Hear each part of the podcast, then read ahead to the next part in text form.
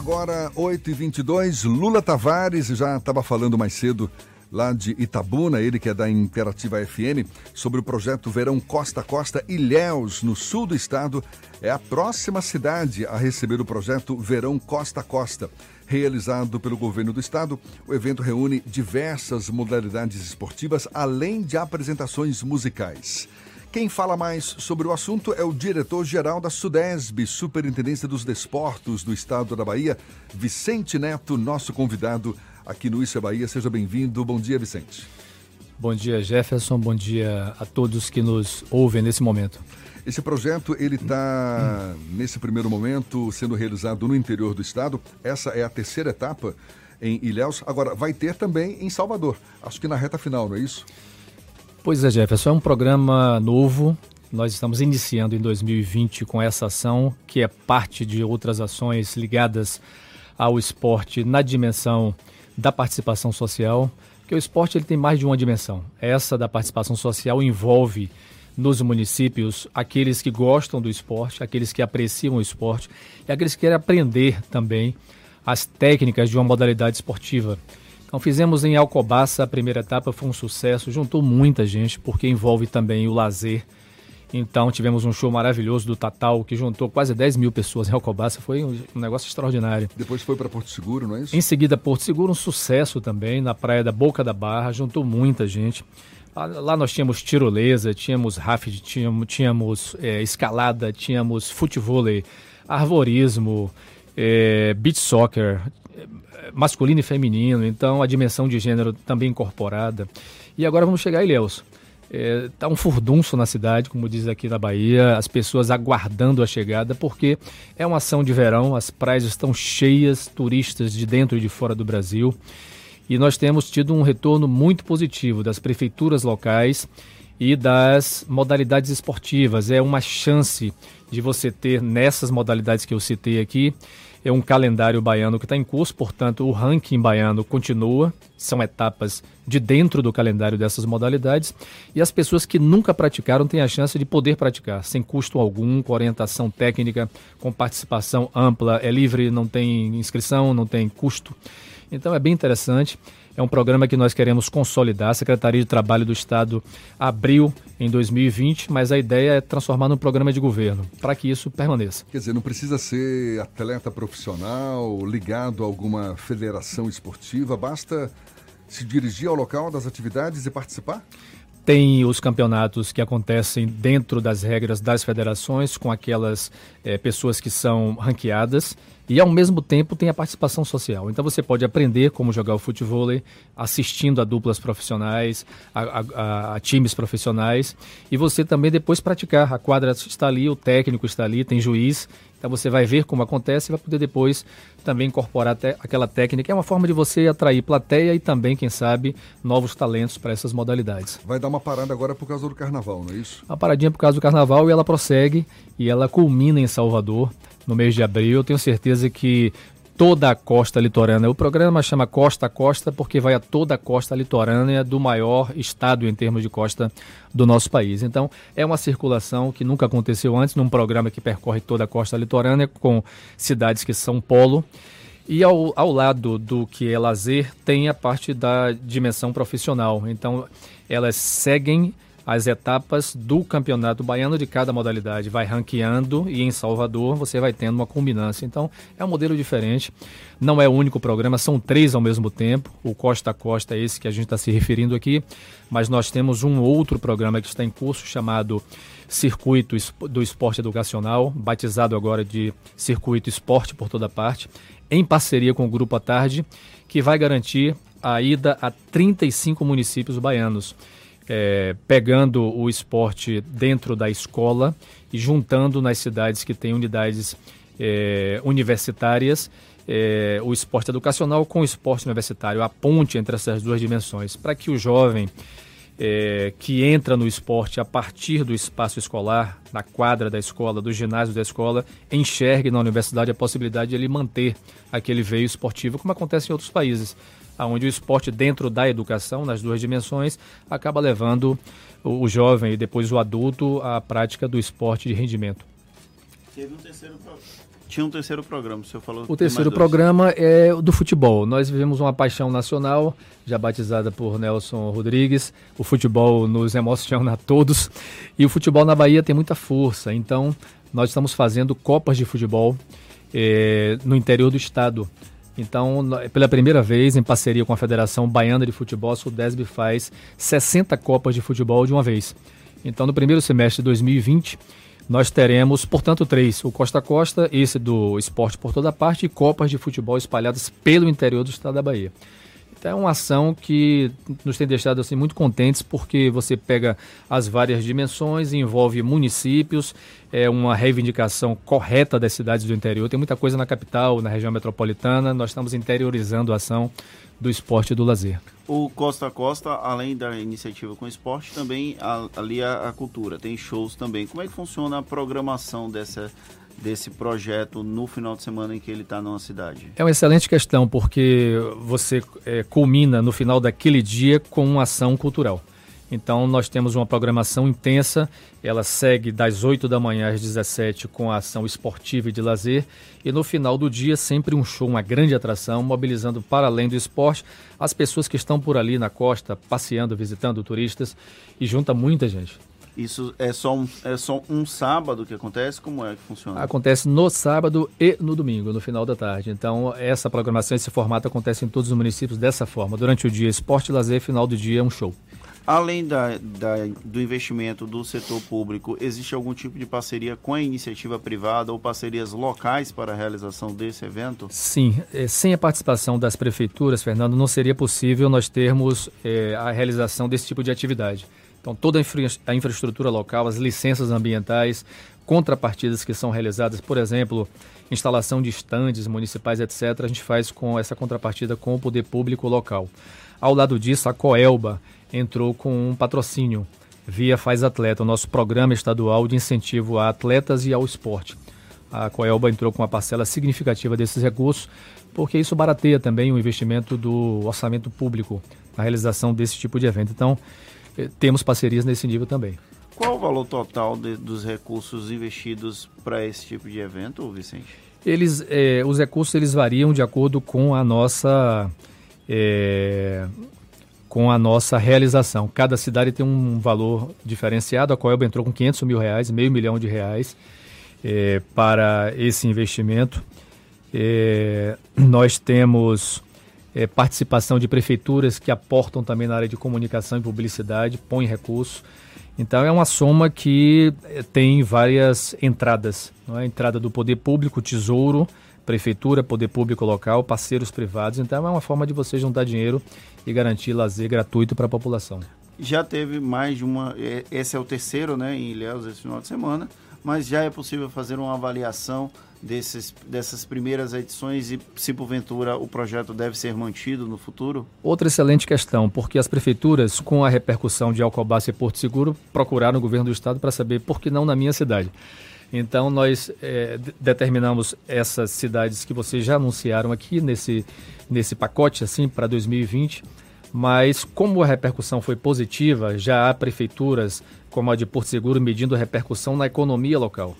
Então, o artesanato local, a ocupação das pousadas, hotéis, toda a cadeia do turismo, é, táxi, Uber, essas coisas que circulam muito, é, recurso na economia local. Então, com a medição desse sucesso, a gente vai poder dimensionar se a gente amplia para 2021, se a gente mantém, que outros municípios, dos que reivindicam é, que nós ampliemos, podem vir a ser incorporados. Então, isso é um processo de análise permanente. É um projeto que, como o próprio nome diz, costa a costa, ou seja, está beneficiando cidades da costa baiana, com essa possibilidade de se estender para o interior do estado também? Também. É, uma prefeitura de um território aqui do, do Jacuípe nos procurou ontem à tarde, Jefferson, para falar sobre isso. Porque só costa a costa. Quer dizer, é uma reivindicação justa, porque toma uma proporção garante muita participação social. Esses shows do final do dia acabam juntando milhares de pessoas, então isso é bom para a economia local. Então é uma possibilidade. Inicialmente a ideia é fazer na costa porque existia essa reivindicação de que a costa não era atendida. Nós ocupamos. Então, se houver essa possibilidade, quem sabe a extensão para outros territórios aqui da Bahia é uma reivindicação justa mesmo. O senhor citou três projetos que estão em curso agora durante o verão e durante o restante do ano, o que está previsto? Então, nós temos ações muito variadas. A SUDESB, a autarquia da CETRA, que cuida do esporte e da sua política pública, ela mexe com obras e mexe com a execução da política pública lato senso. A parte de obras é muito intensa. Ontem nós fizemos um balanço, estão em curso 92 obras só na área de infraestrutura esportiva. Nós temos para inaugurar agora, no começo do ano, aguardando apenas a agenda do governador, 25 obras. Então, a parte de infraestrutura nos toma é, de forma prazerosa boa parte do nosso orçamento, da nossa é, inteligência acumulada. E na que parte tipo de obra? É, quadra poliesportiva, ginásio poliesportivo, reforma de estádio, construção de estádio, piscina, são obras variadas. Pistas de atletismo, vamos inaugurar agora no dia 6 de março um centro de canoagem em Ubaitaba, são três, entregamos o de Itacaré, Ubaitaba 6 de março e o de Ubatã, com previsão para o segundo semestre. Então, tem uma ação de infraestrutura que é uma ação forte que a Sudesb eh, realiza. E na parte do esporte, com as modalidades esportivas, em torno de 22 modalidades, nós temos relação direta. Então, do que você imaginar, e ampliando agora para modalidades que não tínhamos é uma proximidade muito grande, como ginástica rítmica, badminton. Acabamos de realizar domingo o Campeonato Brasileiro de Badminton na Bahia e começamos hoje o Pan-Americano de Badminton. Então, modalidades que, com as quais não tínhamos uma relação muito próxima que a gente se aproximou. Então, eu, eu me refiro a campeonatos por modalidade das várias faixas etárias e gênero, iniciação esportiva em 22 modalidades esportivas, é, programas sociais. A gente acabou de trazer para a Bahia, nós não tínhamos iniciação esportiva no futebol feminino. Estamos rodando um núcleo lá no estádio de Pituaçu. Então, é, são 150 meninas de escolas públicas, recurso completamente financiado pelo Programa Federal de Incentivo ao Esporte, meninas de escolas públicas, todas de baixa renda, de famílias de baixa renda, aprendendo futebol com orientação técnica do mais alto nível, fardamento. Então, é uma ação que durante o ano é espalhada por todo o estado e na área do, do, da iniciação esportiva, do rendimento por modalidade, é uma ação bem interessante. Você estava citando as obras que estão previstas, que estão sendo realizadas, alguma prevista para Salvador também? Eh, nós temos ações eh, em todas as cidades, inclusive em Salvador. Aqui em Salvador, eh, nós temos obras que estão em andamento. Nós temos lá no Centro Pan-Americano de Judô a previsão de construção de um campo de futebol society. Em Lauro de Freitas. Em Lauro de Freitas. É, em Salvador, nós temos a obra do Campo do Marão, que está em curso. Nós entregamos agora uma obra na Boca do Rio, de uma quadra dentro do conjunto Guilherme Marbach, uma obra com iluminação, alambrado, nivelamento do campo. Nós temos uma obra na Fazenda Grande, que é a praça é, de convivência. A obra está pronta e o nosso governador agora resolveu ampliar a obra a obra está com ordem de serviço é, para os próximos dias, ampliação da escola Dom Avelar com mais dois módulos é, de sala de aula, integrando a Praça da Juventude da Fazenda Grande. Então, tem obras espalhadas no estado inteiro.